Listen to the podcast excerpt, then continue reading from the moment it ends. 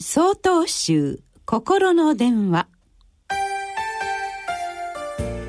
今週は「冬から春へ」と題して茨城県安全寺染谷天秀さんのお話です。仏教には演技という教えがあります。これはいかなるものも独立して存在するものではなく互いにつながり合っているという真理です。冬と春もまたつながり合っているのです。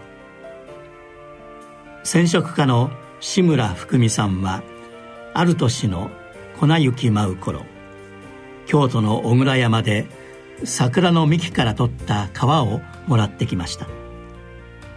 天然の素材から色を取る志村さんは早速その桜の木の皮を煮出してみました。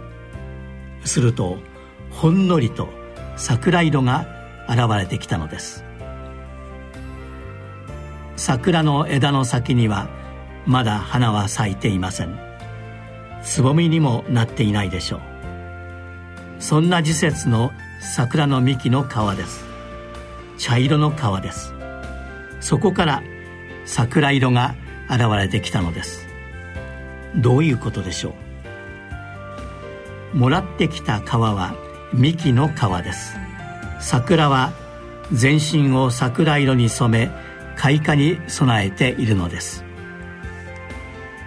冬から春へ突然に季節は変わるわけではありません。冬の寒さの中で春はひそやかに桜の木の内部に訪れているのです。冬と春はつながり合っているのです。